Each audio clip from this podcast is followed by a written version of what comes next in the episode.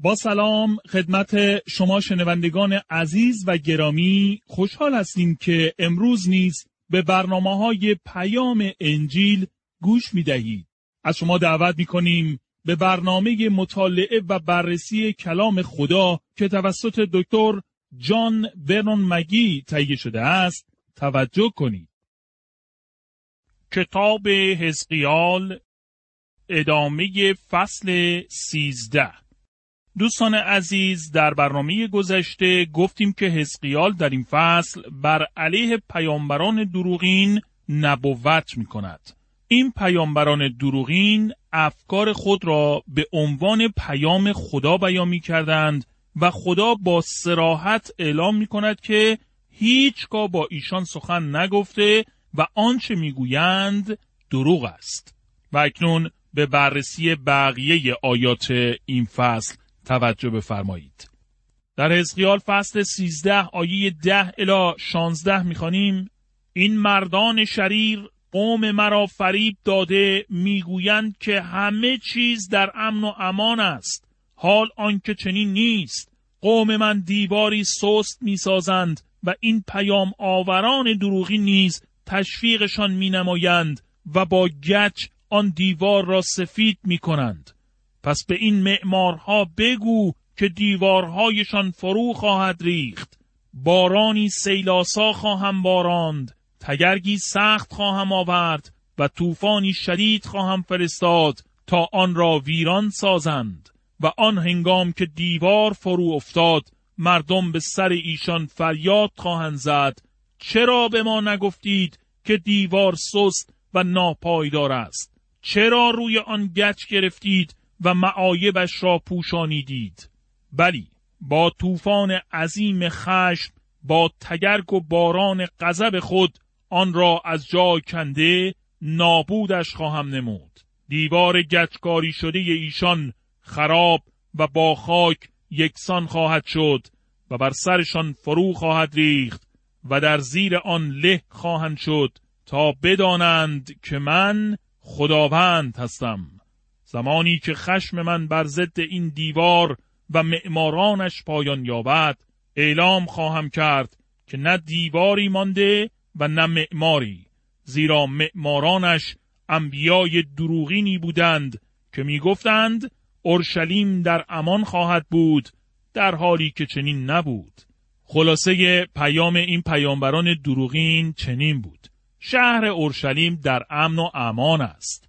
امروز نیز از بسیاری از افراد میشنویم که می‌گویند همه چیز در امن و امان است در حالی که صلح و امنیت و آرامش واقعی را در دنیا پیدا نمی کنیم. در حزقیال فصل 13 آیه 17 الی 23 می‌خوانیم حال ای انسان خاکی کلام مرا بر ضد زنانی که افکار خود را به جای پیام من بیان می کنند اعلام نما خداوند فرمود که به ایشان چنین بگویم وای بر شما که قوم مرا گمراه می کنید به بازوهایشان تلسم و جادو می بندید و دستار افسون به آنها می فروشید تا بتوانند اختیار زندگی دیگران را به دست بگیرند. آیا می خواهید اختیار مرگ و زندگی قوم مرا در دست داشته باشید تا جیبتان را پر کنید؟ برای مشتی جو و چند لقمه نان قومم را از من دور می سازید. کسانی را که باید زنده بمانند به کشتن می دهید و آنانی را که نباید زنده بمانند زنده نگه می دارید. به این ترتیب به قوم من دروغ می گویید و آنها نیز باور می کنند. از این رو من به ضد سحر و جادوی شما هستم که با آنها زندگی افراد قوم مرا تلسم کرده اید و مانند پرندهی به دام انداخته اید. تلسم های شما را باطل کرده دعاهایتان را بی اثر خواهم ساخت و قوم خود را از دست شما رهایی خواهم داد. دستارهای افسون را خواهم درید و قومم را از چنگ شما نجات خواهم بخشید. ایشان دیگر در دام شما نخواهند بود تا بدانید که من خداوند هستم شما با دروغهای خود مردم درستکار را برخلاف میل من دل شکسته و درمانده ساخته اید ولی افراد شرور را تشویق کرده اید و باعث شده اید آنها از راه های گناه آلودشان توبه نکنند و رستگار نشوند. اما از این پس دیگر رویاهای باطل نخواهید دید و غیب های گمراه کننده نخواهید کرد زیرا من قوم خود را از نفوذ قدرت شما رهایی خواهم داد تا بدانید که من خداوند هستم. حزقیال در اینجا زنانی که ادعای پیامبری می‌کردند را افشا نموده و بر ضد آنان پیام می‌دهد. در کتاب پیدایش فصل ده آیه 8 الی 9 در مورد نمرود می‌خوانیم که سیادی ماهر بود و در واقع او جانهای انسانها را برای اهداف شریرانه خیش سید می‌کرد. این زنان نیز به همان کار مشغول بودند و با فریبکاری ادعای پیامبری می‌کردند در حالی که در واقع افکار خیش را گفته و برای منافع خیش مردم را فریب داده و گمراه می‌کردند.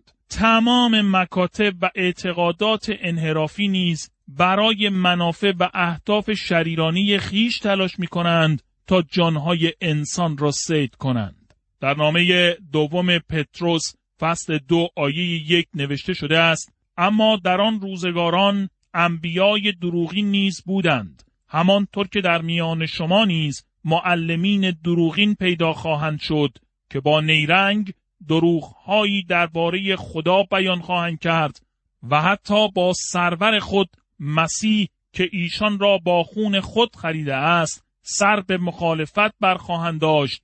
اما ناگهان سرنوشتی هولناک دچار آنها خواهد شد. امروزه افراد زیادی و به خصوص زنان بسیاری را می‌بینیم که به فالگیری، فالبینی، احزار اروا و جادوگری مدرن مشغول هستند. آنها با روش های گوناگون و متد های روانشناسی مردم را فریب می دهند.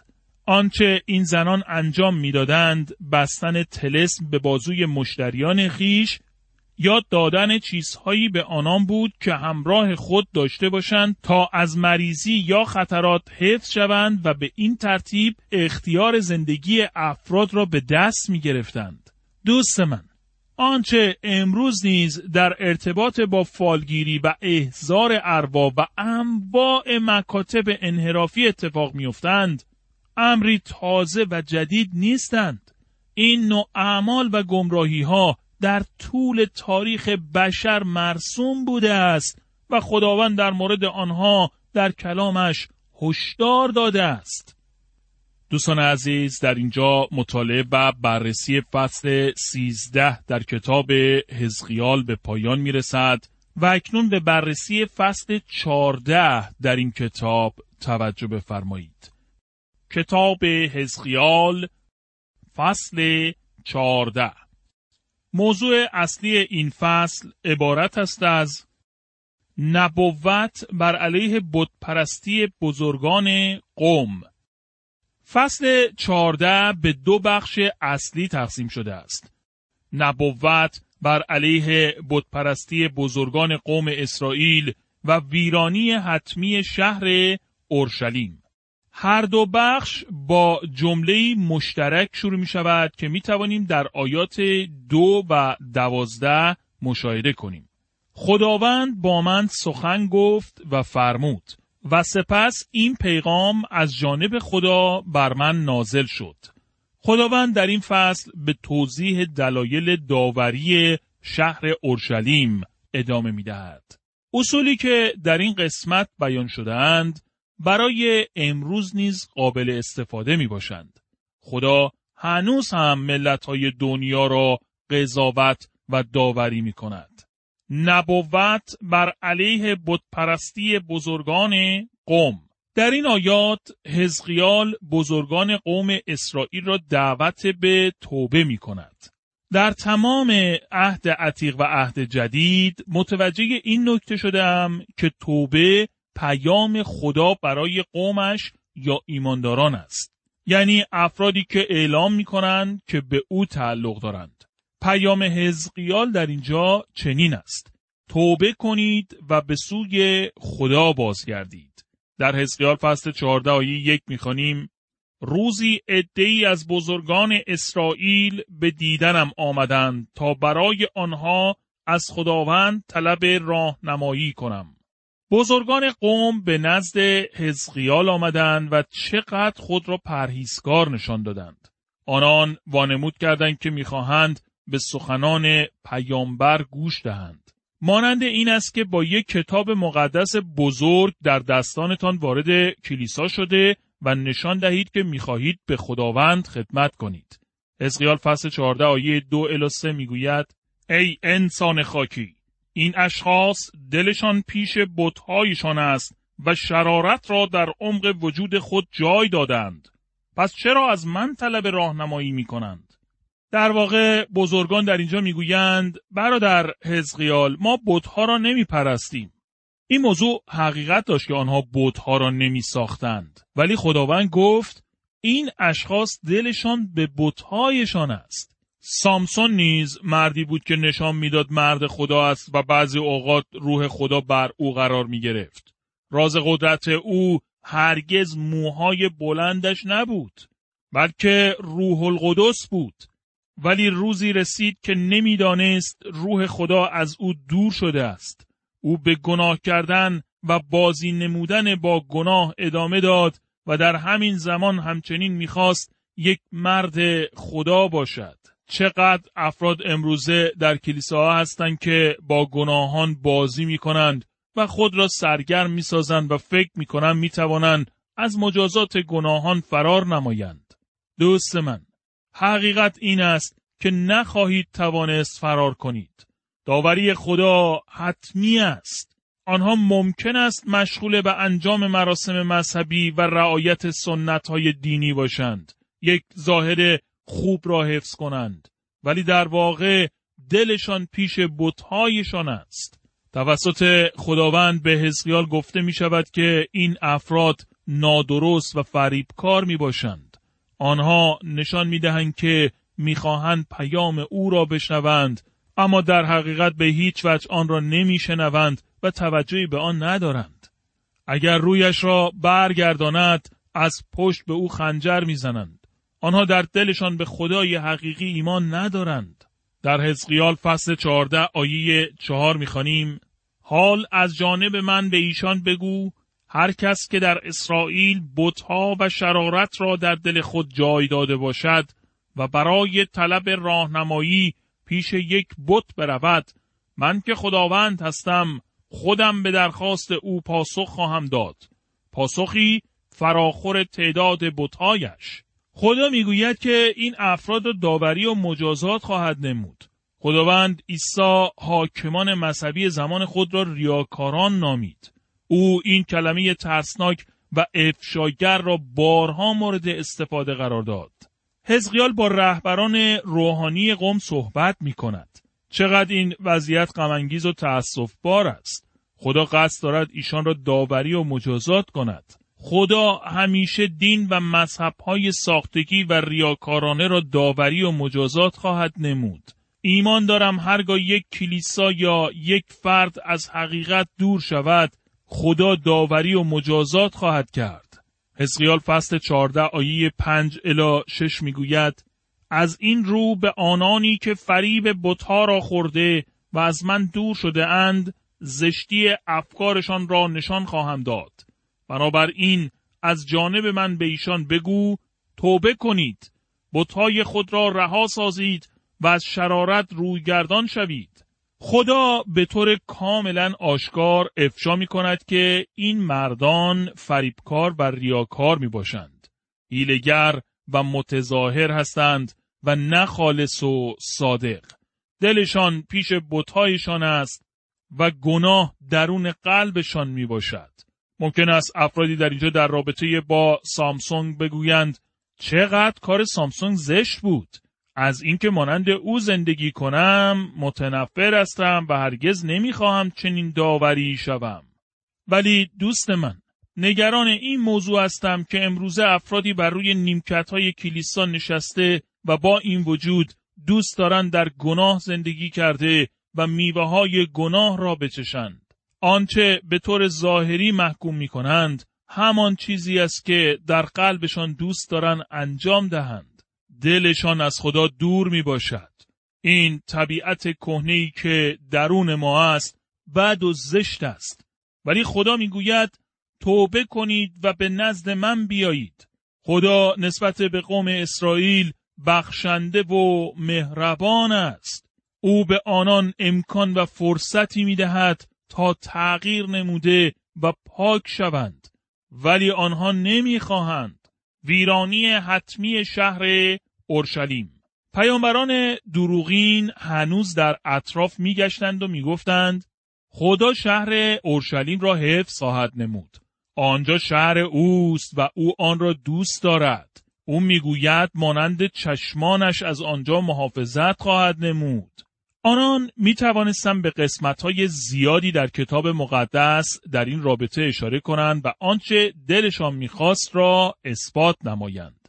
امروز نیز امکان دارد یک یا دو قسمت را از کتاب مقدس جدا کرده و با استفاده از آنها از باور یا اعتقادی اشتباه و انحرافی حمایت نمود. اما نبایستی چنین کنید و یک یا دو آیه را از قسمتهای متفاوت کلام خدا انتخاب کرده و نتیجه گیری نمایید. باید تمام متن و تصویری را که کتاب مقدس نمایان می کند نگاه کنید. اگر چنین کنید قادر نخواهید بود از باورها و اعتقادات اشتباه و انحرافی حمایت نمایید.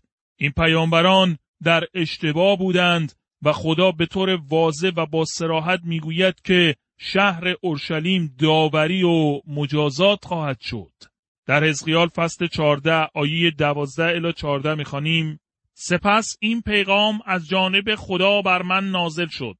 ای انسان خاکی هرگاه مردم این سرزمین از من روی گردانده در حق من گناه ورزند و به سبب آن نانشان را قطع کنم و چنان قهدی بفرستم تا حیوان و انسان از بین بروند آنگاه حتی اگر نوح و دانیال و ایوب هم در میانشان باشد خدا ترسی و درستکاری ایشان فقط باعث نجات جان خودشان خواهد شد.